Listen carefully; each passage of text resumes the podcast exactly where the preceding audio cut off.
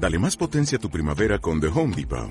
Obtén una potencia similar a la de la gasolina para podar, recortar y soplar con el sistema OnePlus de 18 voltios de Ryobi desde solo 89 dólares. Potencia para podar un tercio de un acre con una carga. Potencia para recortar el césped que dura hasta dos horas. Y fuerza de soplado de 110 millas por hora. Todo con una batería intercambiable. Llévate el sistema inalámbrico OnePlus de 18 voltios de Ryobi. Solo en The Home Depot. Haces más.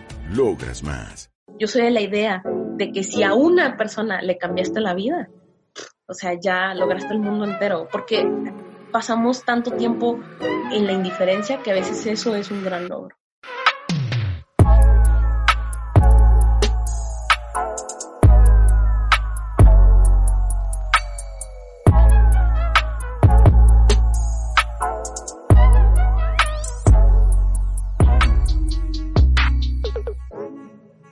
Bienvenida y bienvenido a Revolucionarte, el podcast de gente chingona para gente chingona. Estamos seguros que allá afuera hay personas que están viviendo de su arte o han encontrado la manera de convertir lo que les apasiona en su forma de vida. Mi nombre es Gerardo Hermosillo. Yo me encargo de desmenuzar su historia y darte los atajos, tips, ideas y consejos necesarios. Tu tarea, aplicarlos en tu vida. Esta semana tuve la oportunidad de platicar con una persona que admiro muchísimo. Su nombre es Yolanda Gutiérrez, y aunque es difícil resumir toda su trayectoria en un episodio, hicimos nuestro mejor intento. Ella es abogada, activista y oradora. Actualmente es vicepresidenta nacional de la Asociación Civil Diálogos, que se encarga de promover la cultura política y la democracia en los jóvenes. Además, está haciendo una maestría en políticas públicas en el CIDE y entre muchísimas cosas más. A primera vista no parece un episodio que esté relacionado con creatividad, pero es totalmente lo contrario. Recuerda que los artistas estamos en todos lados y cada vez somos más los que queremos revolucionar al mundo. Antes de comenzar con el episodio, me gustaría agradecerte por estar aquí de nuevo y seguir apoyando este proyecto. Hay nuevas cosas que estoy preparando para que todos hagamos de lo que nos apasiona nuestro estilo de vida. Pero eso luego te lo platico. Sin más por ahora, disfruta la charla que tuve con Yolanda Gutiérrez.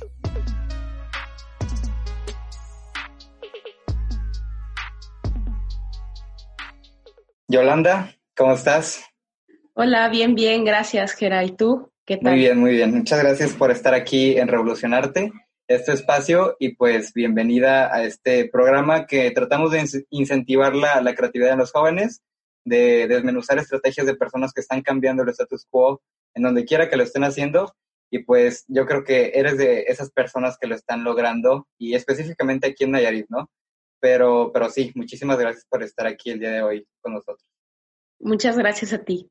Sí, eh, para comenzar con, bueno, una entrevista, creo que eh, te dije que era una entrevista, pero realmente quiero o me gustaría que fuera una plática, una charla, como si estuviéramos tomando un café. Te debo el café, pero, pero aquí estamos, ¿no?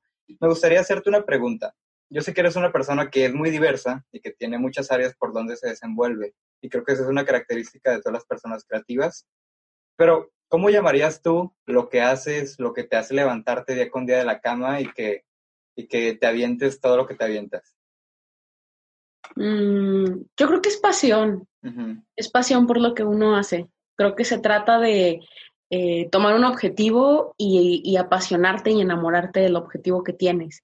Entonces, creo que eh, es importante encontrar tu objetivo, tu misión, o sea, tu, camino, y, y, es tanto el amor o la pasión que surge que no te aflojera, o a veces sí te aflojera, ¿no? Pero, de alguna manera hay como un incentivo mayor que te dice, eh, no importa que estés cansado, no importa que haya otras cosas llamándote, el objetivo está ahí y te toca. Y entonces eh, creo que eso es lo que me ha hecho como cada paso que doy, eh, poderlo seguir haciendo con mucho cariño, ¿no? La pasión que, me, que me dan mis objetivos. A ver, y mencionaste algo importante y que, que me gusta mucho, es el tema de la pasión. ¿Cómo definirías, bueno, tu pasión o, esa misión que dices que encontraste y cómo la encontraste? Porque hay personas que nos cuesta mucho o, todavía creemos que, no la hemos encontrado. Entonces, ¿cómo fue ese camino para, para descubrir cómo, cómo ese lado de tu misión en la vida, ¿no? El objetivo. Claro. Yo creo que es difícil. O sea, creo que totalmente de acuerdo contigo en que puede ser incluso hasta frustrante no estar tan seguro de, de a dónde vamos. Eh, yo siempre he pensado que, creo que creo que no todo el tiempo eh, ha estado claro. Creo que cuando estaba más joven, por supuesto que había muchas dudas, pero yo siempre me había fijado eh, una, una incluso como una frase interna que, que hice muy mía, que era que no importa si perdiste el rumbo, o sea, no puedes parar ni para dejar la viada. Entonces, había que seguir, no importa que, que el rumbo esté como un poquito perdido. Eh, pero creo que en, en, mi caso, para poder encontrar qué era lo que yo quería, pues intenté como diferentes cosas, ¿no? Empecé como a tocar diferentes este, aristas. Creo que empezó como a, como a desdoblarse, ¿no? Yo, por ejemplo, cuando estaba en la prepa, yo, bueno, no, yo desde que estaba muy, muy, muy chiquita, yo quería estudiar derecho. Entonces, pero al principio no sabía como que ¿por qué no? Como que se ve padres las series y demás, pero de ahí en fuera como que cuál es el objetivo. Y creo que cuando fui como que viendo que eh, más allá de, de, pensar en, juicios y en lo interesante que se puede ver estudiar derecho, me gustaba la idea de la justicia. Entonces creo que ahí fue como que fui desdoblando, ¿no? Fui como quitándole petalitos a la flor y fui viendo como que hacia dónde se iba orientando. Y creo que ahora eh, que, estoy mucho más metida en la parte de política pública, eh, creo que justo era como que, como que fui llegando al, al, núcleo de lo que yo quería. Pero fue de irlo descubriendo, ¿no? Desmenuzando poco a poco. Sí, todo un proceso que yo creo que todos pasamos, es distinto, claro, pero al final es algo que, que tenemos que vivir. Oye, y antes de, de pasarnos, como mencionabas eh, ahorita, dónde te estás dedicando, pero antes de irnos hasta allá, me gustaría regresarnos un poquito y empezar, como dicen, por el inicio, ¿no? ¿Cómo nace eh, Yolanda? ¿Cómo se forma? ¿Cuáles fueron los puntos claves en su vida que, que la impulsaron hasta donde está el día de hoy? No sé si nos podrías contar eh, tu historia desde, desde el punto que tú quieras. Dices, la secundaria fue el inicio de, de, de, esta persona que soy, o la prepa, o a lo mejor la primaria, ¿no? Cada quien tiene su, su vida distinta, pero ¿qué te parece? Sí, pues no, creo que no empecé en el kinder ni en la primaria. este, no, creo que, creo que me llegó un poquito después. Yo creo que no tenía como tan claro hacia dónde iba o, o, qué quería hacer desde cuando estaba eh, pues en la primaria, secundaria, prepa. Yo siempre fui como que media nerd, entonces era como lo que, lo que me gustaba, ¿no? Estudiar, pero ahí en fuera como que no, no le daba al, clavo. Y, y, cuando entré a la, a la universidad, me empecé a meter a concursos de oratoria y, y de debate. Entonces eso me empezó como a abrir otro panorama de las cosas que yo no conocía que era como la discusión pública, por qué el gobierno actúa como actúa, por qué es importante el problema de la pobreza y por qué son importantes los derechos humanos y por qué hay que discutirlos todo el tiempo. Entonces, como que eh, de ahí me empecé como a hacer preguntas y me di cuenta de que, eh, digo, más allá de la oratoria y el debate, que son como herramientas, eh, me di cuenta de que había como muchas cosas que, que, que quería conocer más allá y que se, se resumían en, en, el tema de, de políticas públicas y de, y de, servir a la gente, que era algo que, que tenía, que suena como un objetivo bien este, idealista, pero que así fue como lo fui forjando, ¿no? Y que, y que surgió después la idea de eh, iniciar con, con, organizaciones de la sociedad civil. Entonces, sí. Eh, justamente, ¿no? O sea, estas preguntas surgen y dije, bueno, ¿y yo qué estoy haciendo, no? Ya me pregunté por qué eh, la gente no participa y esto está súper mal, pero luego yo qué estoy haciendo para que la gente sí participe. Entonces me empecé a meter en organizaciones de la sociedad civil y ahí fue cuando fundamos Diálogos, que, que tú lo conoces bien, que era, eh, y entonces fue cuando fundamos Diálogos, justo después de un concurso de debate, porque era el objetivo, porque la gente no participa, porque no estamos involucrados. Bueno, hay que generar esos canales para que la gente pueda participar y nosotros hay que ser el puente entre la gente y, y la discusión pública, ¿no? Y después de estarlo viendo y de estar trabajando en organizaciones de la sociedad civil, te digo, en este como desdoblar de la, sí. de, de la florecita, eh, luego dije, bueno, pero es que hay como que cosas que a pesar de que nosotros queremos desde la sociedad civil hacer, no nos tocan porque se necesita como más fuerza, más poder, más dinero, más todo. Y entonces fue ahí que dije, bueno, creo que lo mío, lo mío va a ser la parte de, de, políticas públicas. Y fue que me empecé a meter, pues, tanto en diplomados, como meterme a la maestría, como a trabajar en eso, a trabajar en, o sea, ya trabajar, digamos, desde consultoría y en el gobierno y entonces ya fue que, o sea, que he ido como, como en escala, ¿no? Pero creo que empezó así. Me gustaría, bueno, antes de continuar, ¿no? Con esta parte de la historia, me gustaría entender un poquito más a Yolanda y qué pasaba por su mente eh, en la carrera de Derecho, porque me dices que ahí fue donde nace todo esto de la política, los derechos humanos, eh, las políticas públicas. ¿Por qué? Porque yo he platicado con muchísimos jóvenes, y me incluyo, hubo un momento que yo tenía miedo a la política. Yo decía, ¿con qué se come eso? ¿Por qué yo voy a entrar a la política si sabemos que es todo lo que sabemos, ¿no? Y lo que se cuenta. Pero a veces no es cierto. Entonces, eh, ¿cuáles fueron tus influencias? ¿Dónde descubriste que, que no solamente la política es lo que dicen, sino que hay más allá, ¿no? Y que se pueden hacer mejores cosas. Porque me han preguntado muchas veces, oye, me gustaría hacer activismo, me gustaría meterme como en esos temas, pero no quiero hacer política, no me gusta, o sea, le tengo miedo también de, estar en un partido político, todos estos mitos que existen alrededor de, la política. Claro, yo creo que totalmente, fíjate, creo que hay como que mucho, mucho recelo en la política y voy a ser como bien honesta, yo creo que una de las cosas que a mí más me impulsaron a decir, yo me voy a meter y chingue su, así literalmente, fue que me di cuenta de que si no lo hacíamos nosotros, ¿quién sí lo estaba haciendo? Y entonces, en la carrera de Derecho, eh, pasa mucho que hay muchos chavos que quieren entrarle a la política. Entonces, es como una, es como una carrera muy, eh, muy, muy involucrada, muy contaminada por la política, estudiar Derecho. Entonces, me empecé a dar cuenta de quiénes eran las personas que sí estaban entrando a tope a la política y lamentablemente en muchas ocasiones, incluso hasta en la mayoría, pues son chavos o, chavas pues que, que, que realmente no tienen amor por servir, que les gusta la idea de tener poder, que les gusta la idea de tener dinero, que les gusta la idea de cosas como las ideas en torno a la política, ¿no? Como alrededor. Entonces, sí, a mí me gustaba mucho participar, como te digo, como en cosas de, discusión pública, a lo mejor no tanto la política, ¿no? Mejor desde la sociedad civil, mejor desde, eh, no sé, proyectos como, como más sociales, ¿no? Pero si no lo hacíamos nosotros, ¿quién sí lo va a hacer?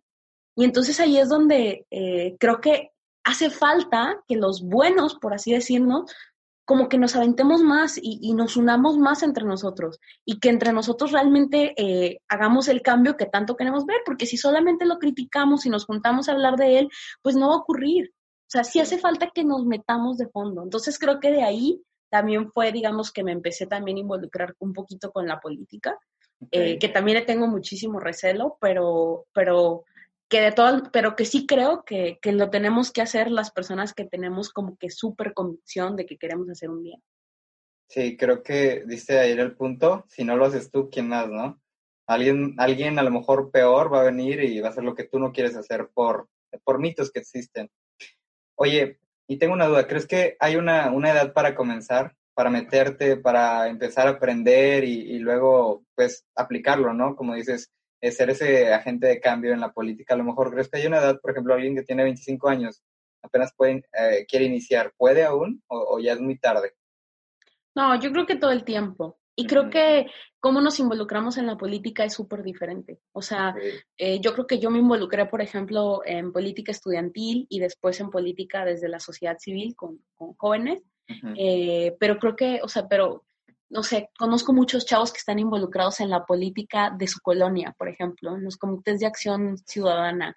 Y hay quien está súper metido en la política de su negocio, porque resulta que su papá tiene un, puesto en el mercado y está en la política del mercado. O sea, yo creo que es, eso es bien padre. O sea, creo que no hay edad porque no hay escenario para la política. Porque realmente el escenario es tan diverso que tiene la puerta abierta para todos en diferentes momentos de nuestra vida.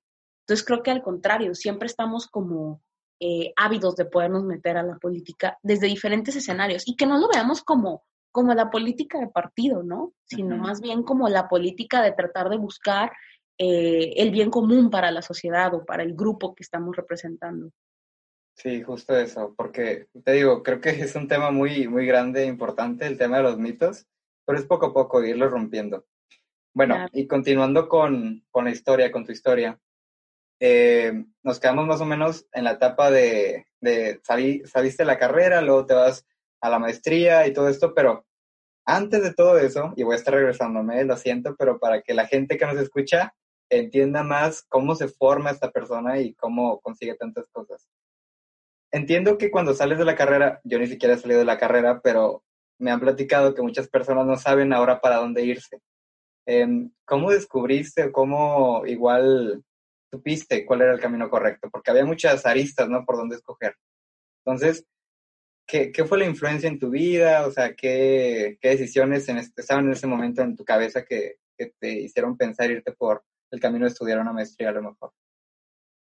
Pues eh, yo creo que sí, justamente tuve un montón de, de decisiones por tomar de recién que terminé la carrera, porque afortunadamente de recién que terminé la licenciatura tenía tres propuestas de trabajo. Entonces yo estaba súper contenta por esa parte eh, y tenía, digamos, una no propuesta de trabajo que era eh, meterme como más a la política. Entonces había por ahí en el año 2017, que era cuando yo salí, había elecciones y entonces eh, no era una propuesta de trabajo ni mucho menos, era como la propuesta de, ¿quieres creer en algo? Aquí estamos abiertos para la gente que quiere creer en algo. Y entonces eh, yo me aventé y, creo que para mí sí fue como una, una decisión fuerte porque claro que todos cuando, salimos lo que primero que pensamos es pues yo ya quiero trabajar, quiero ganar dinero, quiero establecerme, quiero tener algo más allá. Y creo que fue eh, mi mismo caso, yo también quería eso, y para mí fue muy fuerte y fue muy difícil tomar la decisión de esperar otro tiempo para creer en un proyecto político y decir, vale, voy a entrar y todo esto. Entonces, eh, básicamente eso fue lo que hice y hubo un tiempo en el que estuve eh, en la política de lleno. Después, eh, cuando terminó esta parte, fue cuando me integró a trabajar luego al gobierno y entonces, este, pero digamos que fue como todo un proceso en el que eh, creo que seguí como mi instinto, ¿no? A veces cuando eh, decimos como de broma, sigue tu corazón, ¿no? Pero parece broma, pero es anécdota, o sea, realmente sí hace falta de pronto seguir lo que uno cree que es lo mejor y dar un paso súper incierto cuando sabes que no importa lo que pase, vas a aprender. Entonces, más o menos eso fue lo que hice. Oye, ¿y crees que, que, fue suerte? Por ejemplo, eso, ese tema de las propuestas de trabajo. Pregunto porque Em, bueno, hay muchos que están, estamos estudiando, te digo, ¿no? Y no nos llegan propuestas o ya vamos a salir y, no pasa nada o no vemos algo del agua clara. Entonces, por te pregunto si fue suerte o si hay un duro trabajo que estoy seguro que, que debe de haber, ¿no? El trabajo detrás para conseguir esas cosas. Yo creo que sí, es, es suerte y es aventarse. Okay. Fíjate, yo me acuerdo, yo tuve como dos, tres, una de mis propuestas de trabajo era donde yo estaba haciendo mi servicio social. Entonces, digamos que esa era media, media predecible, o sea, me esforcé en mi trabajo y pues afortunadamente tuve una propuesta para quedarme y pues ya, o sea, esa, digamos que ese es el paso normal, ¿no? Pero hubo otro caso en el que yo sabía que un maestro acababa de tener, digamos, un, un cargo entonces, este, que le, le acaban de dar un cargo importante en, el gobierno, en el Poder Judicial. Entonces, yo fui con él y le dije así como de, hola, soy Yolanda, ¿sí se acuerda de mí? Y pues él así de sí, este, eh, yo acabo de ver esto, yo solamente me quiero poner a sus órdenes, a mí me, me, ha gustado mucho cómo es usted, o sea, cómo, se, cómo es como, digamos, como abogado, y si yo puedo colaborar y ser útil, este, cuente conmigo como colaboradora. Y me dijo, ah, sí, mándame tu CV. Y entonces yo, lo yo tenía mi, mochilita y lo saqué. Es que ya lo tengo aquí. Wow. Y se quedó así como que viéndome y me dijo, yo nunca hice eso. Y le digo, bueno, es que yo sí soy muy como de, si las oportunidades están ahí, o sea, donde pongo los ojos voy a poner la bala, o sea, tengo que ir. Entonces, aunque se vea como un poquito, eh, no sé, como, como aventado, yo creo que vale muchísimo la pena. Sí, el aventarte, ¿no? Y perseguir las oportunidades, prepararte, porque pues nada cae del cielo y tienes que estar seguro con, con lo que quieres alcanzar en ese, en ese punto de tu vida, ¿no? Y continuando, em, en ese tiempo, bueno, con esta propuesta que le hiciste a este profesor, eh, ¿te pagaba? Me refiero, dicen que a veces tienes que sacrificar algunas cosas antes que, que, lo monetario, ¿no? Para ir ganando experiencia, para ir creciendo, para ir ganando confianza. Entonces, ¿tú fuiste meramente por el dinero, por la experiencia o, fue una cosa de dos? Pues fíjate, en este caso, eh, este profesor, por ejemplo, sí me hace una oferta de trabajo y yo me quedé en la parte de la política donde no ganaba nada. Entonces, yo sí sacrifiqué, digamos, la parte de ganar dinero pronto, que sí, por supuesto que lo necesitaba, eh, por pensar en, sobre todo como en un objetivo en el que, eh, pues, er, eran las elecciones y, yo creí que había un proyecto que podía cambiar, digamos, el destino de nuestro estado. Y entonces, para mí eso era muy importante. Y creo que para mí eso valía más que cualquier sueldo o cualquier cargo seguro que pudiera tener, digamos, eh, pues en, el Poder Judicial o en cualquier o en, la, o en la otra dependencia donde estaba yo trabajando ya. Entonces, yo creo que para mí sí era más importante, lejos de la experiencia, el, el sentir que estaba contribuyendo a mi objetivo máximo, que era poder cambiar los destinos de la gente. Buenísimo. Oye, ¿y cómo, cómo seguimos después en la historia entonces? Estabas trabajando ahí en el Poder Judicial con este profesor y a la par entiendo que en la política, ¿no? También por un ladito. Dejé, dejé ah. la propuesta del profesor y ah, me dediqué 100% a la parte de la política. Entonces seguiste en la política y qué siguió después. Eh, pues después, eh, pues ya ese proyecto no, digamos, no ganó.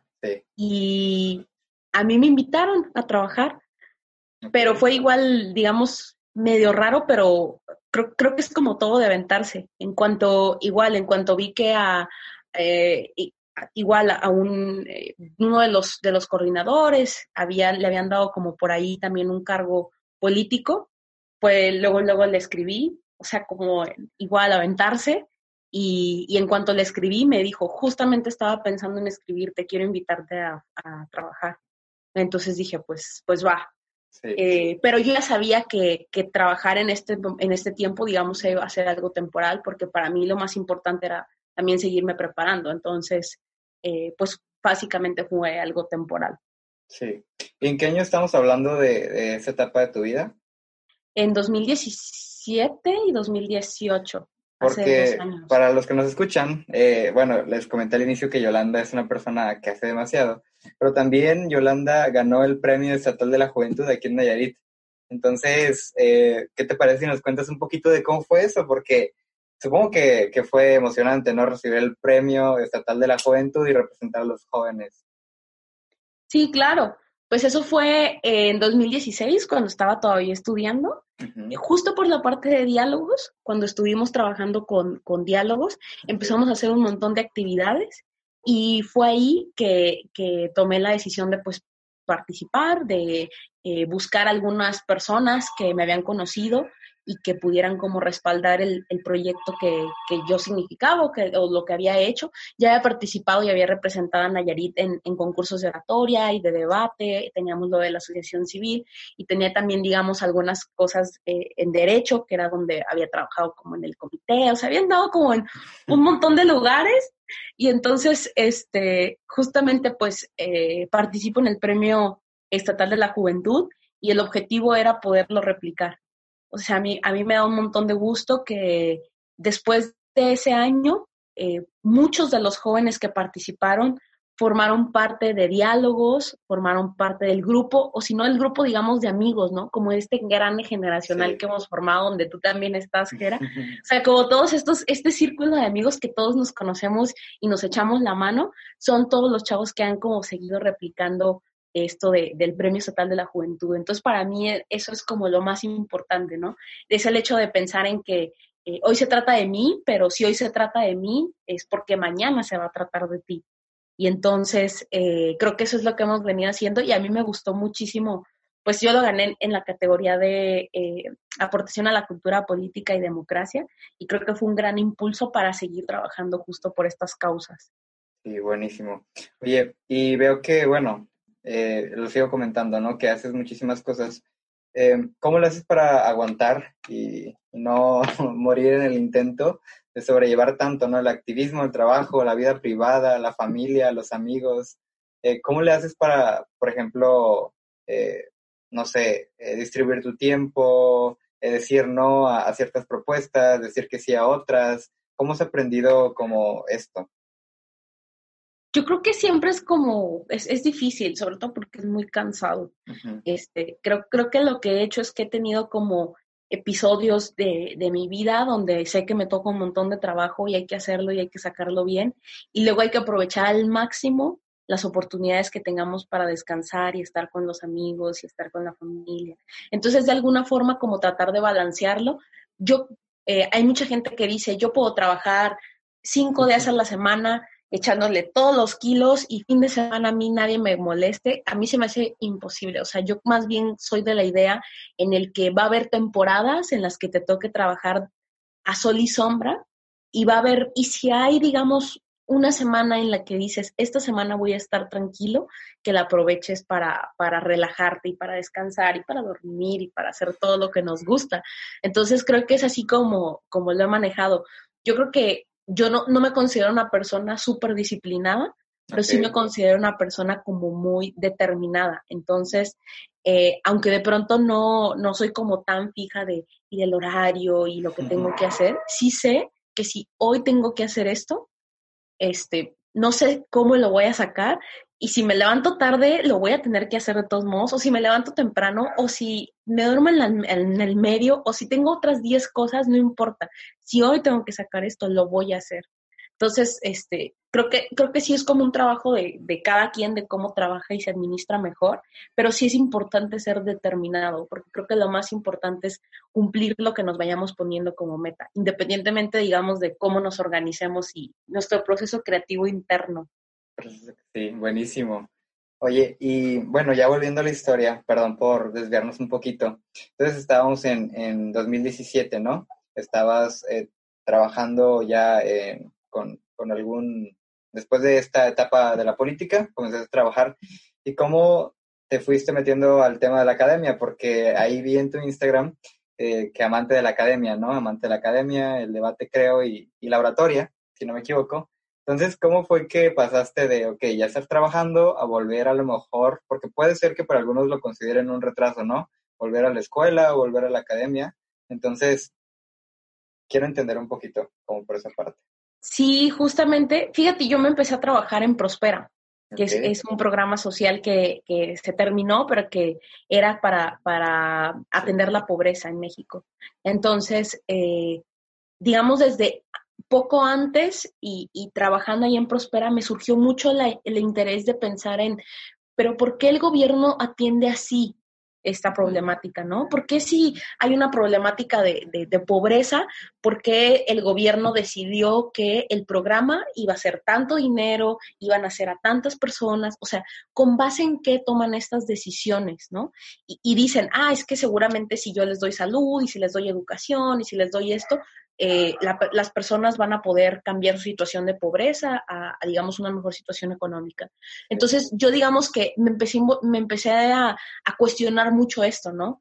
Y entonces supe que no tenía, digamos, los conocimientos suficientes para poder ser yo, por ejemplo, la que el día de mañana dijera, ah, es que lo que pasa es que si le damos cinco pesos y no diez a los jóvenes, eh, el joven va a salir adelante. O sea, ¿por qué, ¿por qué o cómo se decide esto?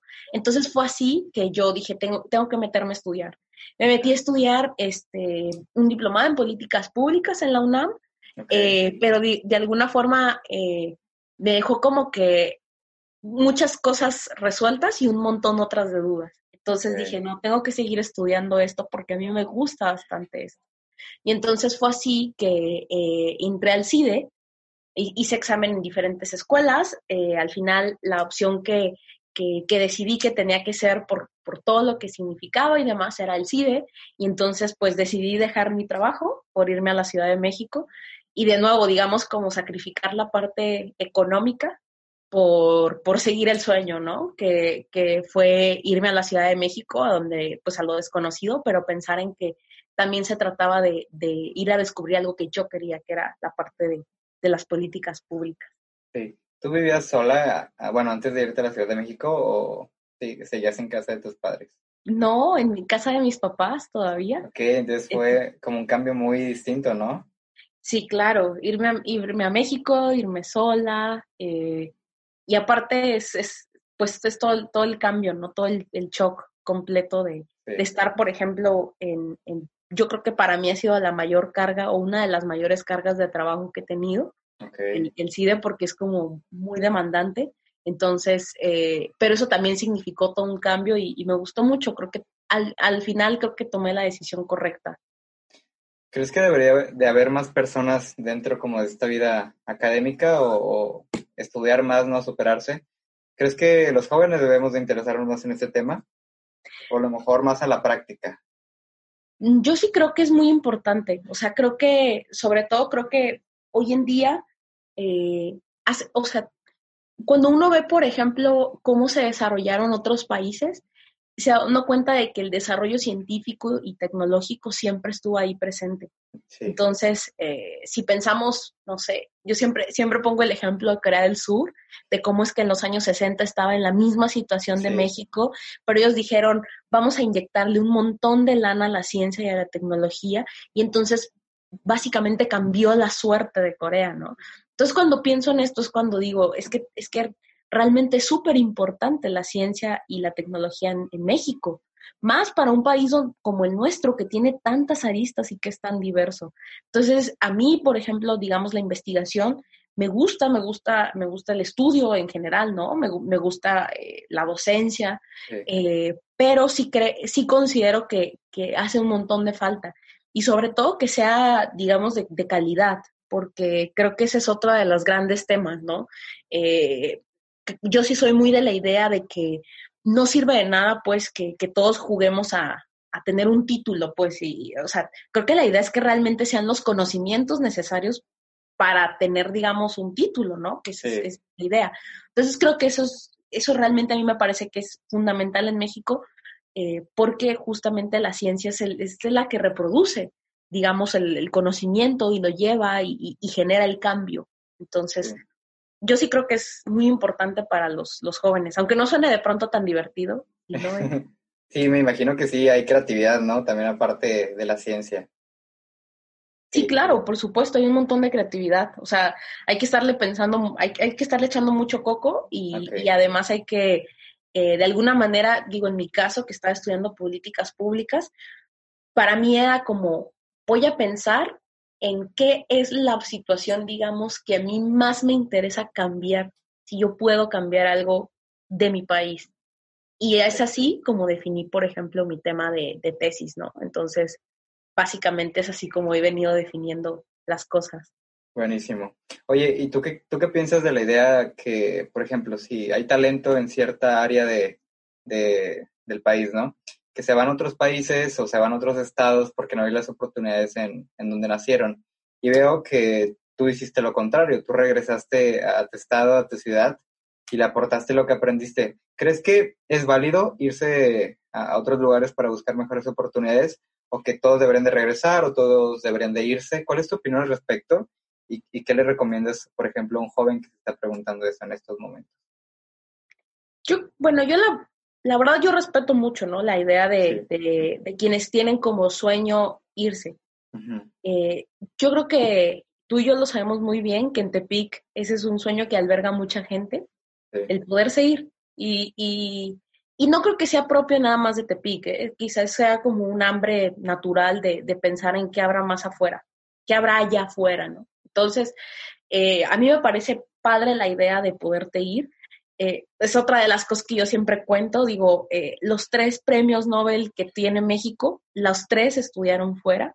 Por supuesto que sirve de mucho estudiar fuera, ¿no? Fuera del país, fuera de tu estado, fuera, irte, abrirte el horizonte, ¿no? Abrirte los ojos. Claro que sirve un montón.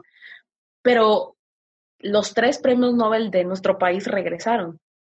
Y si se hubieran quedado donde se quedaron, no serían los premios Nobel. Yo estoy segura. Porque cuando regresas es cuando realmente puedes contribuir y cambiar. Porque si tú te vas y estudias la ciencia del mundo, la teoría del todo, pero estás entre toda la gente que estudia la teoría del todo, probablemente sea mucho más difícil eh, sobresalir, una, y generar un cambio, dos. Entonces creo que cuando tienes la oportunidad, eh, o los que hemos tenido la oportunidad de estudiar fuera, por supuesto que se nos abre otro mundo, pero creo que para mí en, lo particular es, hasta mi responsabilidad regresar y aplicarlo y pensar en todo lo que aprendí, cómo es que se puede replicar aquí y cómo es que los jóvenes o, los niños incluso que, que, van a ser beneficiarios de lo que yo vengo a aportar, que sean los que el día de mañana también se vayan, si es necesario estudiar fuera, pero que regresen y aporten todo, ¿no? Porque creo que si nos están, vaya, si todas las personas con mucho talento se fueran de sus lugares de origen, creo que estaríamos condenando en todos juntos a, los lugares al, a, no a no progresar de alguna forma. Entonces, yo lo respeto, pero yo sí soy súper de la idea de tienes que regresar. Sí, a entregarle, o bueno, no, no entregarle, no como a ayudarle al Estado que te dio todo, a la gente que, que te ha visto crecer y que te, te ayudó a convertirte en lo que eres en este momento, ¿no? Yo también creo que es importante salir, porque creo que viajar simplemente viajar, no, no estudiar fuera, viajar, ya te cambia la mente y te abre una perspectiva distinta. Entonces sí, es importante que tengamos como esta visión ya internacional y todavía regresarle lo que nos da a nuestra tierra, ¿no? Que es tan bonita. Pero bueno, ya continuando y dejando de divagar un poquito, em, entiendo que fuiste consultora del Banco Mundial, si no me equivoco, si no me equivoco. Por ahí estoy viendo. ¿Cómo, fue eh, que, tuviste esta oportunidad? ¿Fue fácil? Eh, ¿El proceso es relativamente sencillo? ¿O cómo fue el paso a, a, tener este puesto, no? Sí, claro. Eh, pues digamos que la convocatoria llegó a mí de, manera sencilla, quizá lo difícil ha sido como irse manteniendo, ¿no? pues en el CIDE, afortunadamente, se reciben como este tipo de convocatorias para los estudiantes, para los académicos y demás, para que formemos parte o, apliquemos a estas instituciones. Entonces, llegó a mí esta oportunidad para ser consultora eh, no remunerada. Entonces, eh, a mí, pues, o sea, ya para mí decir voy a ser consultora del Banco Mundial ya era padrísimo. Entonces, yo eh, yo creo que sí, en cuanto llegó la convocatoria dije, tengo que ser yo, me super metí, todos mis papeles, mis documentos, eh, fui a las entrevistas y demás. Y ahí me dio mucho gusto y, casi casi lo tengo ahí como grabadito en mi corazón, eh, que, que, el Banco Mundial, pues su respuesta fue de que quedamos muy impresionados contigo, queremos que estés en el, en el equipo. Y cuando ingresé, pues estuve trabajando con ellos eh, un mes y medio y después me renovaron mi contrato ya como con otros términos. Entonces estuve trabajando con ellos una segunda temporada, digamos. Eh, pero me gustó muchísimo porque además eh, era, estuve trabajando con el tema de las mujeres. Entonces, para mí es un tema súper importante también, es uno de los temas que más me gusta trabajar y que me encantó trabajarlo porque era sobre servicios de cuidado infantil para, para mujeres, eh, principalmente madres solteras. Entonces, para mí eh, fue, fue, digamos, un, dos cosas que, que, estaban, que eran vitales para mí, ¿no? Digamos, la parte de decir, eh, puedo albergar mucha experiencia en un organismo como internacional, como es el Banco Mundial, pero también puedo trabajar por las mujeres de México, que fue lo que estuve haciendo este tiempo. Muy bueno. Oye, ¿y crees que más allá del conocimiento y tu capacidad dentro de desenvolverte como en un tipo de estos cargos, ¿Crees que hay algo más, alguna clave o que, te haya servido, por ejemplo, eh, no sé, ser más disciplinada, eh, de repente eh, entregar más de lo que deberías, no sé, algo que, hayas hecho que te haya ayudado a, a, conseguir como este segundo, segundo trato, ¿no? Si lo queremos ver de esa manera.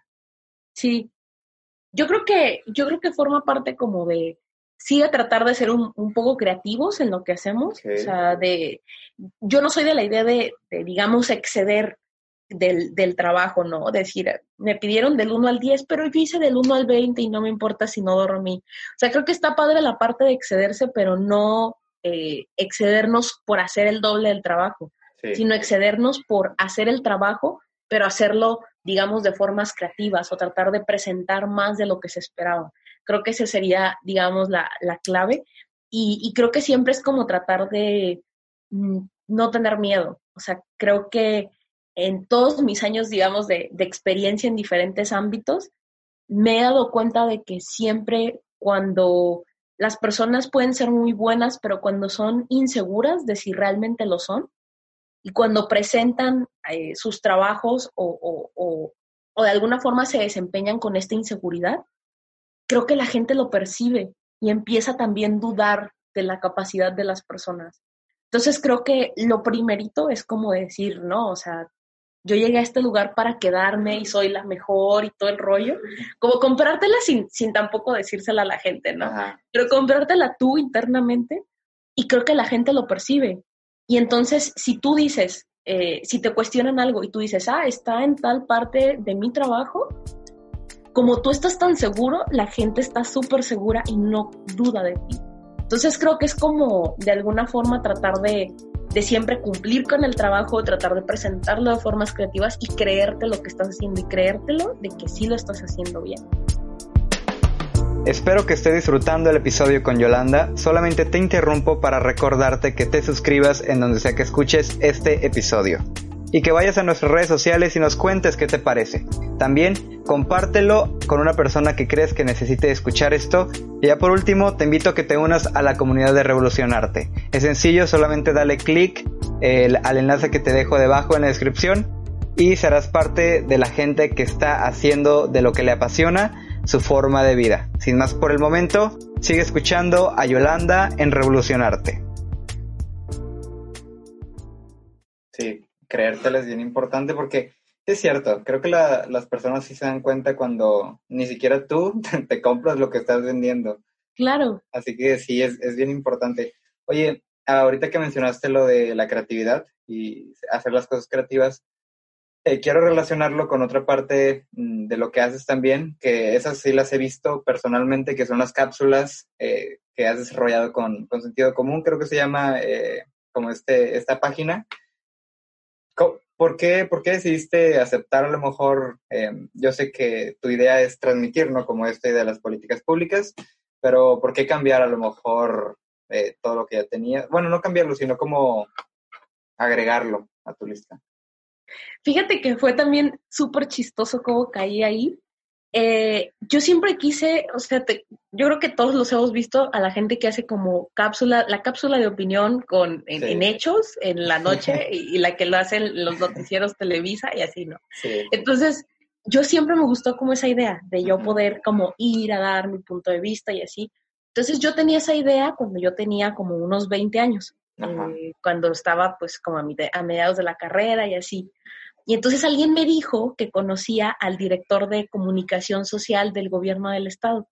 Yo lo conozco, tú deberías de hablar con él y decirle tú lo que tú piensas. Yo, sí, sí, sí, denme su número, yo le voy a hablar y todo.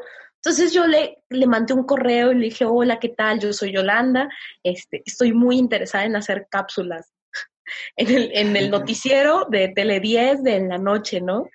Yo creo que cuando leyó el correo dijo, ah, qué muchachita tan chistosa. Y, me dijo, ven a mi oficina y platicamos. Y entonces un día fui a su oficina este, y llegué y me dice, pero, o sea, como tú qué rollo, ¿no? Tú qué. Y yo, es que yo quiero hacer cápsulas, es que yo hago oratoria, hago debate y, y, hago, este, participo en organizaciones de la sociedad civil, entonces tengo como muchas cosas que, que, puedo expresar, estudio derecho, tengo como, o sea, le empecé a platicar como mi historia y a decirle como, va a ser un trabajo de calidad, le dije, cáleme, o sea, yo me aviento a hacer una, dos, tres cápsulas y, y ya me va viendo. Pues hice como dos y ya de ahí era como a cada rato, ¿quieres venir a hacer más cápsulas? Ven a hacer más cápsulas, anda, ven y haz más cápsulas. Y entonces ya después ya ni siquiera hacía las cápsulas grabadas, ya me invitaban en vivo y todo el rollo y así. Entonces ya era así de que en el noticiero tenía mi espacio, en el noticiero de la noche de, del gobierno. Y entonces cuando él termina, el, el, que era director este, social, de comunicación social, él funda Sentido Común y me dice, oye, pues sigue, hay que seguir haciendo las cápsulas. Y entonces yo ya estaba tan encariñada con la parte de las cápsulas que seguí y seguí. Y lo más padre fue que cuando estábamos en, cuando estaba ahí justamente, digamos, en, en, en, el noticiero del gobierno, varios amigos me empezaron a preguntar, oye, Yoli, ¿cómo le hiciste para hacer cápsulas? No te preocupes, yo te invito, yo te llevo. Y yo, o sea, yo llegaba como con mis nuevos invitados y les decía, le decía a mi, al, al director, ¿no? De comunicación social, yo, yo dejo de hacer una cápsula, pero que haga una cápsula a mi amigo, o que haga una cápsula a mi amiga. Y así fue como ellos también empezaron a hacer cápsulas, este, varios de, de mis amigos que conoces.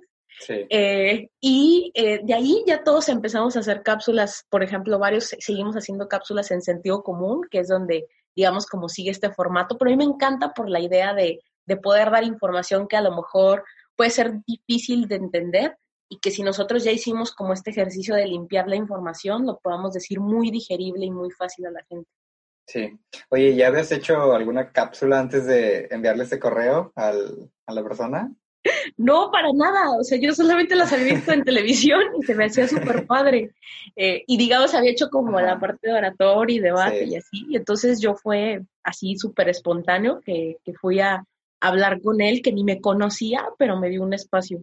¿Y no te da pena o miedo? Porque te pregunto, ya, bueno, ya habías contado la parte de tu maestro de que le llegaste así, ¿no? Eh, tú sin esperar nada y, con esto también de, del correo, sin esperar a lo mejor nada. Entonces, hay veces que no hacemos estas cositas que suman muchísimo, que es a lo mejor enviar un correo o presentarte tú directamente y estás esperando que te llegue como la oportunidad. Y me parece bien interesante porque tú vas como un paso más y la gente se sorprende. O sea, en las dos que me has contado, te han sorprendido porque es algo que no hacemos y que no hacen la mayoría de personas. Y por eso a lo mejor las personas que sí lo hacen obtienen resultados como tú. Creo que justo es eso, Gera. Yo creo que le das al clavo. Lo que pasa es que como no están acostumbrados quizá a recibir como este tipo de personas súper espontáneas que llegan y dicen, yo quiero estar ahí, eh, cuando llegan como que tienen un voto de fe, ¿no? Entonces creo que eh, si algo puedo recomendar es pues ser esas personas, ¿no? Si la mayoría no lo hace, pues hay que hacerlo nosotros y hay que aventárnosla así.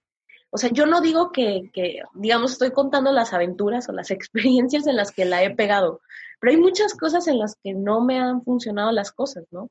Pero el punto está en que si le intentas, vaya, si le intentas a 10 y le pegas a 5, pues ya tienes 5 que te respondieron y que ya tienes la puerta abierta.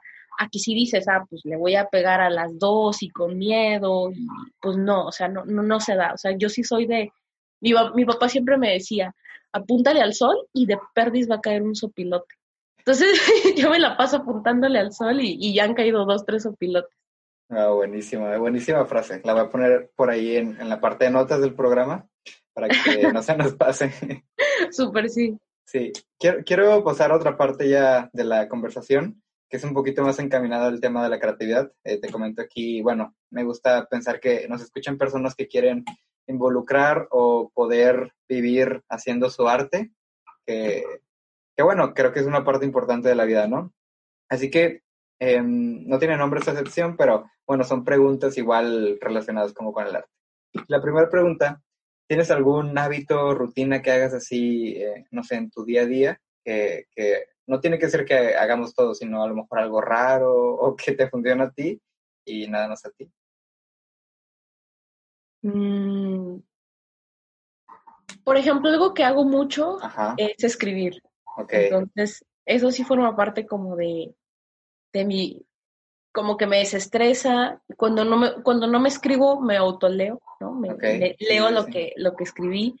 Y entonces eso me da como, como que me, como que me meto en mi, en mi propio mundo y, sirve mucho creo que para relajarme y encontrarme conmigo misma cuando estoy un poquito perdida.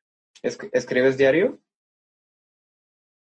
O escribo diario o me leo lo que he escrito diario y cuando leo siempre le cambio algo, o sea, siempre o le agrego un párrafo o así, o sea, siempre estoy como en, en quitándole y poniéndole, pero siempre trato de, siento que es un momento del día en el que me encuentro conmigo misma y me sirve mucho para encontrar el camino. Sí, yo también, bueno, comparto algo así, ese hábito contigo, nada más que a veces es complicado escribir, por ejemplo, yo intenté hacerlo como un diario, ¿no? Ya ves que muchas personas tienen un diario y yo lo intenté, nada más que a veces se, se complica, no sé, enfrentarte con esa hoja en blanco o, o con esa pantalla en blanco y enfrentarte a ti, ¿verdad? Pero creo que esa es otra cosa. O sea, sí, yo, yo también creo, creo que la, quizá no podría tener un diario porque soy súper descuidada. Pero tendría como una bitácora de lo que siento. O sea, y escribirla y cuando no tengo nada que escribir, al menos leo lo que hice otro día. y, le quitaría o le pondría algo que me parece importante. Entonces, creo que es como ese ejercicio de encontrarte. La otra pregunta a la que quiero pasar es, Yolanda, ¿crees que se pueda vivir del arte o de lo que te apasiona si no importa lo que sea? ¿Crees que realmente se puede vivir de ello? Yo creo que sí. Yo creo que sí se puede vivir, digamos, de lo, de lo que te apasiona o incluso del arte. O sea, creo que eh, lo importante sí es como, o, sea, sí aventarte saltos al precipicio, pero cuando sabes que tienes paracaídas. O sea, yo tampoco soy de la idea, sí soy de la idea de arriesgarme, pero sí soy también de la idea de cuidarte cuando te arriesgas y de tener un plan B y de tener alternativas pensadas. Entonces, creo que, creo que sí se puede vivir de tus objetivos, pero estar conscientes de que tus objetivos a veces no están en el siguiente escalón. A veces hay que pasar por muchas otras cosas y hay que tener alternativas que te permitan ir manejando y maniobrando hasta que llegues a tu objetivo. Ok, buenísimo. Em, ¿Cuáles crees que, que, fueron o han sido tus claves para conseguir todo lo que, lo que conseguiste o lo que estás todavía consiguiendo? Los tres puntos que si tuvieras que volver a empezar, te gustaría como tenerlos bien presentes. Mm, yo creo que sí ha sido, eh, pues primero apasionarme, o sea, apasionarme un montón de lo que, de lo que quiero hacer. Eh, tanto que diga, tanto que, que sea capaz de dejar tu ciudad para hacerlo, tanto que seas capaz de dejar un buen trabajo para hacerlo, tanto que seas capaz de renunciar a otras cosas que te gustan o que te llaman la, la atención para hacerlo o dejarlo seguro por lo inseguro. O sea, creo que, creo que así es como se definirá la pasión. Luego, creo que sería como, como determinación. O sea, creo que sí es importante pensar en el objetivo, cuál es el objetivo y tratar de ir como trazando metas, ¿no? Para, para ir haciéndolo. Eh, yo, por ejemplo, creo que en todas las, las cosas como padres que, que me han pasado o que he podido ir forjando, es porque las he ido trabajando no soy de pronto tan, tan disciplinada, como decía, pero sí trato de eh, pensar en qué, cuáles son los pasos que me van a llevar a mi objetivo. Y entonces pensar en, que, en qué paso estoy en este momento del objetivo que tengo. Eh, y creo que la tercera sí sería como el arrojo, o sea, sí el, el aventarte, ¿no? El pensar que de pronto hay veces que no sabes bien a dónde va, pero eh, pues a veces, a veces sí se trata de, arriesgar un poquito. Entonces, creo que sí es, es importante, digamos, de pronto sí arrojarse. Dispararle al sol, ¿no? ¿Mande? Dispararle al sol. Dispararle al sol. Sí, claro. Eh, y estas preguntas que siguen no tienen ya como tanta relación con lo que hemos platicado, pero igual son preguntas eh, interesantes. La primera es, ¿qué te pone nerviosa? Algo así que digas, ay, me pone pues, de nervios, ¿no? de nervios, mm, pues un montón de cosas, ¿no? Me pone mucho de nervios, por ejemplo, eh, como, como hablar de, de, mis sentimientos o de mis miedos o de cosas como que me afligen. Como que sacar las fibras sensibles de mí me pone mucho de nervios. Eh, me pone mucho de nervios sentirme como que hay cosas que están fuera de mi control. Eh, cuando sé que hay una circunstancia que, en la que no puedo hacer mucho, pero que de esa se van a derivar cosas en mi vida, eso me pone muy, muy ansiosa, muy nerviosa. Y, y no sé, creo que los insectos me ponen muy de nervios. Las arañas, ¿no te gustan? no, creo que serían mis tres cosas que me ponen de nervios. Ok, bien. Em, ¿Algo que, que, te gusta hacer mucho? no importa que no nos guste lo demás, pero que, a ti te guste, te relaje o, lo que sea, pero que lo hagas. Yo creo que sería la parte de escribir. Creo que sería algo que me gusta un montón hacer y que me relaja mucho y, y no me importa que sean puras estupideces. eh, y me, me, gusta un montón, o sea, hay veces que tengo una gran inspiración y me suelto y hay veces que tengo una frase que sentí que la tenía aquí y la escribo y ya es como relax, entonces me gusta un montón creo que sí sería como parte de, mis hobbies. Eso y creo que también la parte de, me gusta un montón la, oratoria, o sea, creo que es algo que he dejado un poquito de lado por estar este, del lado de la academia que puede ser muy gris a veces, pero el hecho de, de, pararse, plantarse y tratar de, de cambiar la perspectiva de la gente sobre un tema, me apasiona un montón.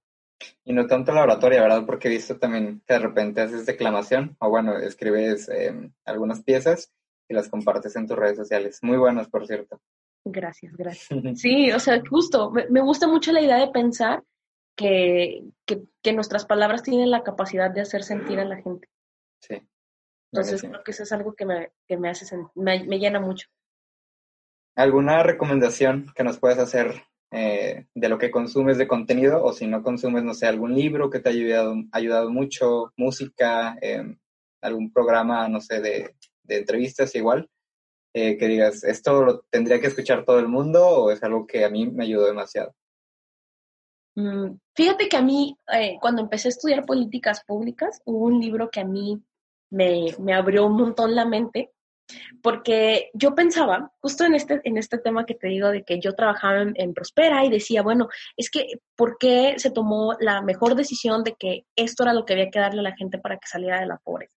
Entonces, como que yo tenía la idea de que las personas podíamos encontrar una mejor decisión cuando tomábamos, cuando teníamos problemas enfrente. Y entonces, eh, cuando llegué al CIDE, empecé a estudiar eh, y, me tocó leer un libro que se llamaba La crisis de la decisión de Graham Allison, que habla acerca de una situación en Estados Unidos cuando se llama la crisis de los misiles cubanos y no sé qué tanto. Entonces es cuando Estados Unidos tenía unos misiles con Cuba. Entonces el punto está en que esa me abrió los ojos de que en todo problema nunca va a haber una mejor solución, ni una mejor alternativa. Y si la hay, a lo mejor estoy tan ciega que no la voy a ver. Pero que sí podemos de alguna forma tener muchas perspectivas y pensar en qué decisión va a detonar en qué consecuencia. Entonces a mí me abrió un montón los ojos para mi vida, pero también digamos para lo que me dedico, ¿no? Pensar en que, en que todas, las, eh, todas las decisiones tienen una consecuencia y, responden o, atacan diferente un problema. La crisis de la decisión de Graham Por ahí también se los voy a poner en las notas para que le echen un vistazo. No, ¿qué, ibas a decir? Eh, creo que te interrumpí. No, no, no. Ah, va, va.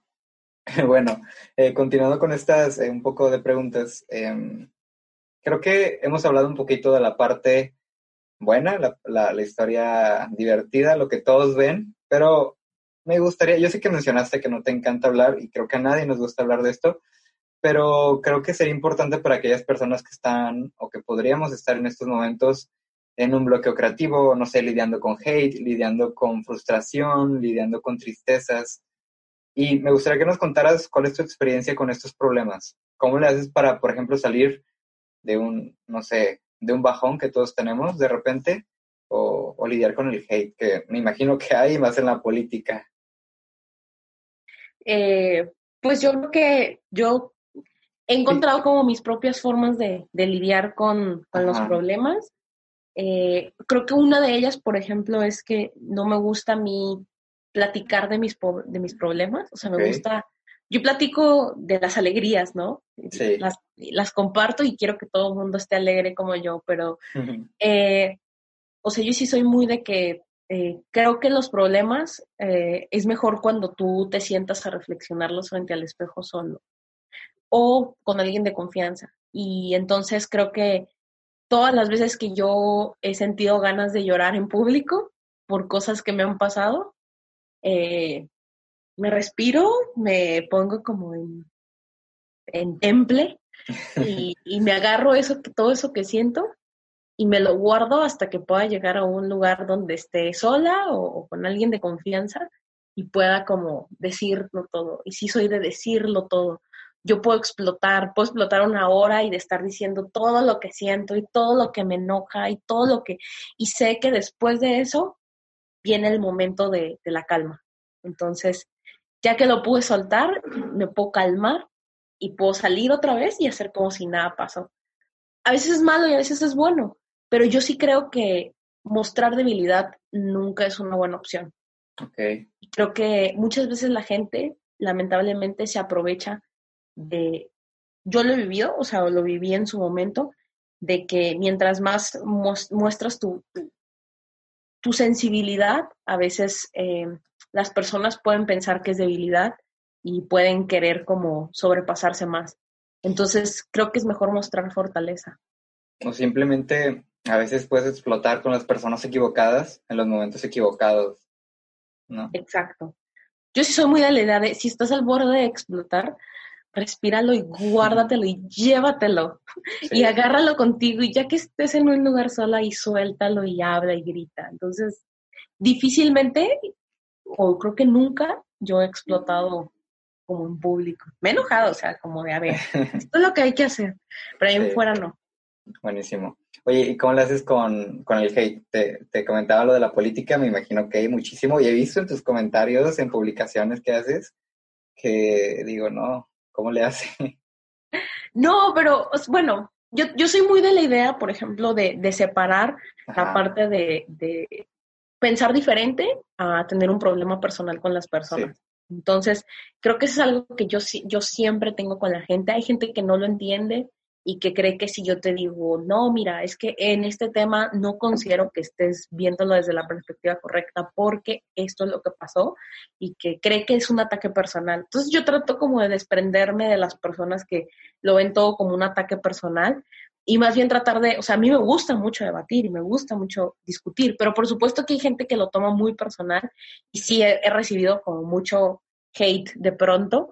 Creo que no, no tanto, ¿no? A lo mejor, pues, no sé, o, o, lo recibo, pero lo suelto y es como que no lo recibí, no sé.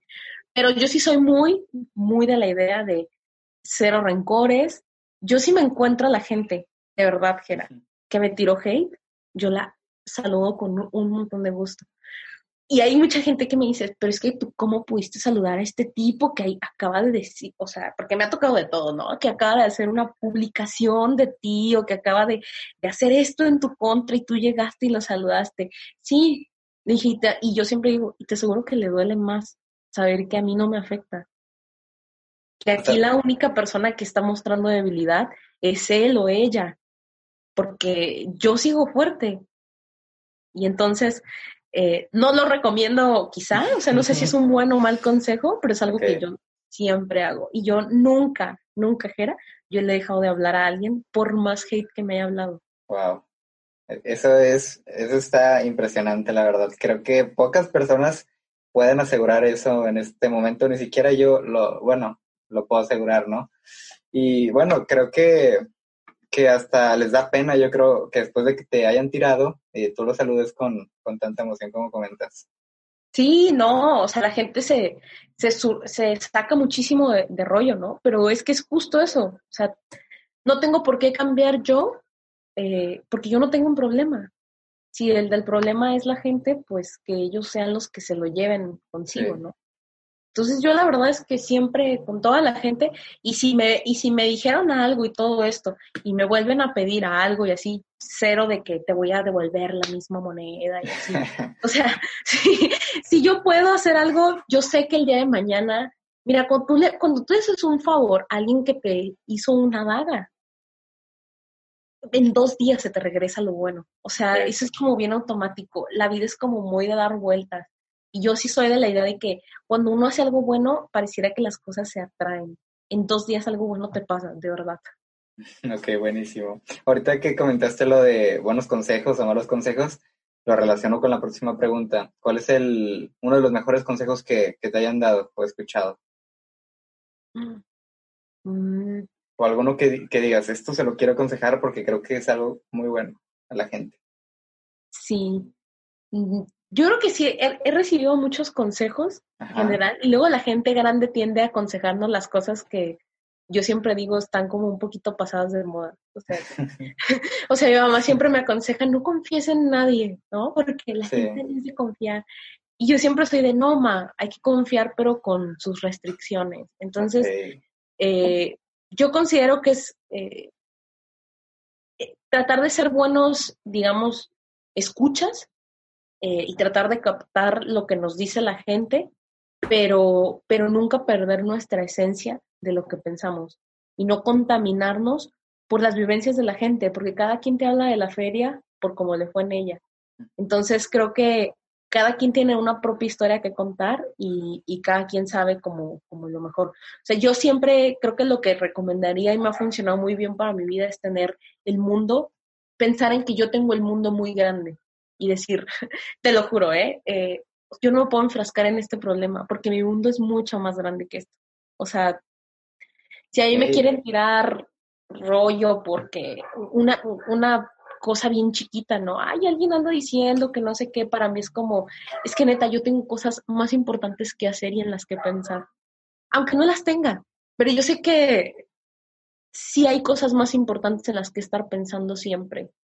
Y entonces yo sí, yo sí soy muy de la idea de, mientras te trainen chismes, yo estoy resolviendo la paz mundial, o sea, yo neta no tengo chance de estar pensando en estas cosas. Y desde tu esfera lo estás haciendo. Entonces yo sí soy muy de la idea de decir, mi universo o, mi mundo es muy grande como para estar perdiendo el tiempo en minucias. Muy bueno, muy bueno eso porque te hace ver las cosas con otra perspectiva y en lugar, ajá, y en lugar de ver como una piedra, lo ves como oportunidades que estás perdiendo, ¿no? Exacto. Y cuando ves tu universo grande, la piedra de estar así, la ves así. O sea, claro, si tu universo se resume en este cuarto, pues digamos, una piedra de este tamaño podría verse grande. Pero si la comparas con el mundo, es pues. como cualquier cosa. Y entonces hay que pensar en, todo lo que, exactamente como pensar en que tienes un mundo muy grande en el que no tienes tiempo para detenerte en minucia. Buenísimo. Y bueno, ya el, el peor consejo que te hayan dado, me habías escuchado igual. El peor consejo que me hayan dado. Mi papá siempre me da muy malos consejos.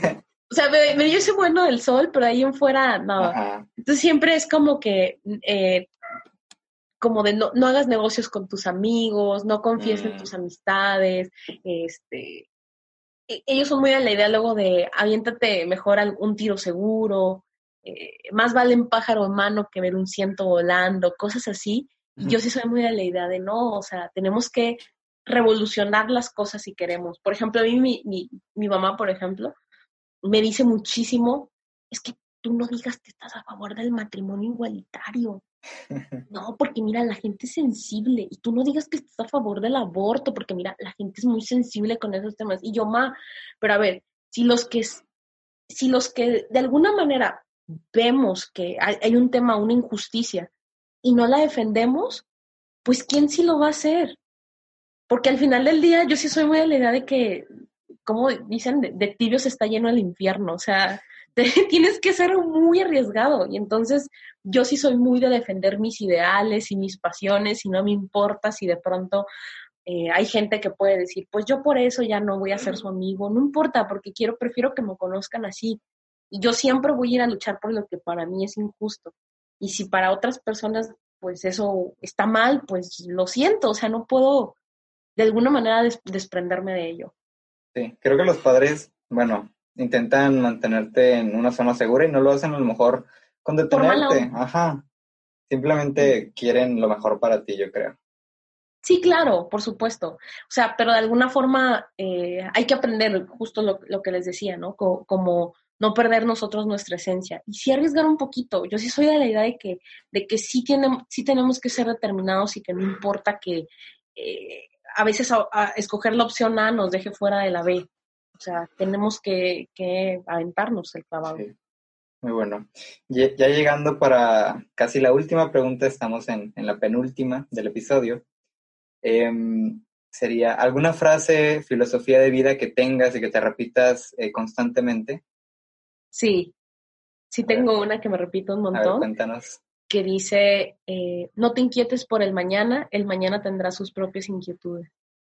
Ok, buenísima. Entonces, me la, me la repito un montón porque es así como que cada vez que me frustro por lo que puede pasar el día de mañana, digo, lo que está ocurriendo hoy, mañana veremos lo de mañana. Y es, digo, y tampoco es como dejar todo al olvido, ¿no? Pero sí. de alguna forma eh, prepararnos mejor con el hoy. Bueno, oh, ahí también lo voy a poner por las notitas. Todas las frases que, que, has dicho y que has comentado, los libros, todo, por ahí por las notas van a estar. Y antes de, terminar con el episodio y, pasar ya con la última pregunta, que prácticamente contestas y, se acaba el episodio, ¿no? Em, muchísimas gracias Yolanda por estar aquí con nosotros en Revolucionarte. Ha sido un honor, un placer tener a alguien de tu nivel aquí compartiéndonos su historia y todos sus consejos. Y, no sé, creo que se quedó corto el tiempo que estuvimos platicando porque nos faltaron muchísimas cosas. Em, a lo mejor después hacemos una segunda, una segunda parte, invitada cuando quieras. Eh, pero no sé si quieres contarnos algo que estés haciendo ahorita, que nos quieras compartir, que todos eh, vayamos ahí y te estemos siguiendo, ¿no? Además de tus redes sociales, que obviamente los voy a dejar por ahí en las notas también. Sí, claro. Eh, pues básicamente ahorita me he estado enfocando en, yo estoy estudiando en, mi tesis desarrollo económico de la zona metropolitana de Tepic, Jalisco. Entonces, espero pronto eh, publicar la investigación que he estado realizando con mucho esmero para mi ciudad y espero eh, que esa puede ser un, buen aporte para la ciudad.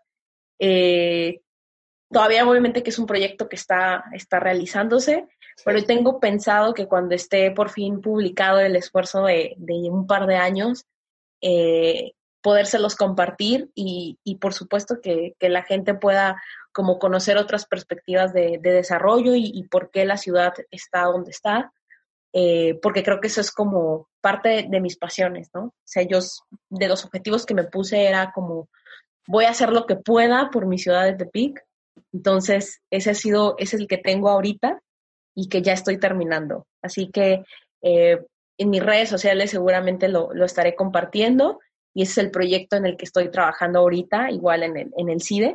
Entonces, a ver qué tal les parece cuando salga publicado muy pronto. Muy bueno, por ahí lo vamos a estar compartiendo cuando salga y lo esperamos con muchas ansias porque de verdad yo creo que eh, lo he estado viendo yo también, lo que, lo que nos has compartido y creo que sí es algo que, le va a aportar mucho al Estado ¿no? y, a Tepic. Pero bueno, ya para dejar de dar vueltas, eh, vamos con, con la última pregunta y es eh, Yolanda. Al final de todo y con todo lo que has vivido, has experimentado y aprendido, ¿valió la pena? Sí, no y por qué. Yo creo que sí ha valido la pena. Y creo que al final no importa lo que suceda, o sea, no importa, yo, yo he pensado, ¿no? Y digo, ¿hasta dónde me puede llevar todo esto? ¿Servirá de algo que haya dedicado dos años de mi vida a estudiar la ciudad de la que soy oriunda, servirá de algo que me ha ido a la Ciudad de México, servirá de algo que haya estudiado una maestría de, alto rendimiento, servirá de algo y creo que eh, me, me ha hecho sentir muy orgullosa, muy satisfecha, digamos, de lo poco, mucho que he logrado y creo que independientemente de lo que pase el día de mañana, yo creo que siempre me voy a quedar con que estuve persiguiendo ese gran objetivo, que era poderle cambiar los destinos a la gente, a mi gente, que yo siento como mi gente de, la ciudad y mi gente del estado, del que yo tengo mucho cariño, y por supuesto la gente eh, pues de mi país, ¿no? Que es justo también los temas que he estado trabajando. Entonces, eh, yo creo que a veces importa un poquito, importa mucho la meta, pero también importa mucho lo que vas logrando en el camino. Y creo que justamente eso es lo que me hace decir, ha valido la pena.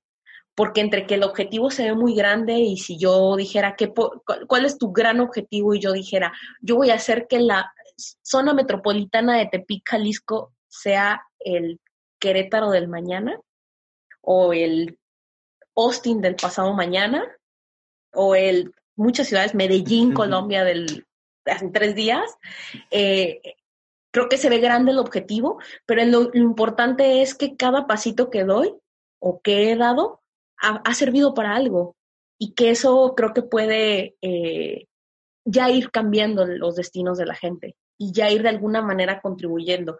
No sé si lo pueda lograr, no sé si, si el destino me lo permita, si la vida me lo permita, si la misma gente, ¿no? Porque al final se necesita que, que la misma eh, sociedad, ¿no? De alguna forma abrace tu proyecto, eh, pero, pero yo sabré que en el camino he podido ir logrando cosas padres para la gente y que eso me hace sentir por demás satisfecha. Yo soy de la idea de que si a una persona le cambiaste la vida, o sea, ya lograste el mundo entero, porque pasamos tanto tiempo en la indiferencia que a veces eso es un gran logro. Entonces creo que justamente por eso digo, sí se ha valido la pena. y creo que va a seguir valiendo la pena los esfuerzos futuros que, que me tocará seguir haciendo.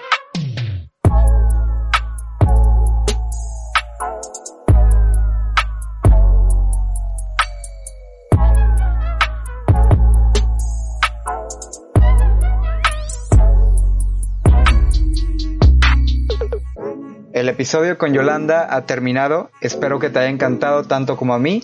Y primero, primero quiero agradecerte por llegar hasta este punto de la conversación. De verdad me emociona mucho pensar que alguien se tome el tiempo para escuchar un poquito de lo que hago, de lo que creo que es mi arte y que le quiero compartir al mundo. Y eh, me gustaría que me hicieras un favor, eh, una pequeña dinámica que quiero hacer. Quiero que vayas, o me gustaría si puedes, eh, que comentes en el último post que encuentres en, la, en el Instagram de, de Revolucionarte, estamos como MX Revolucionarte, que comentes un cactus, así yo me daré cuenta cuántas personas están llegando hasta este punto de la conversación. Y pues nada, para platicar y seguir en contacto revolucionando nuestras vidas. Eh, sin más por ahora, bye bye.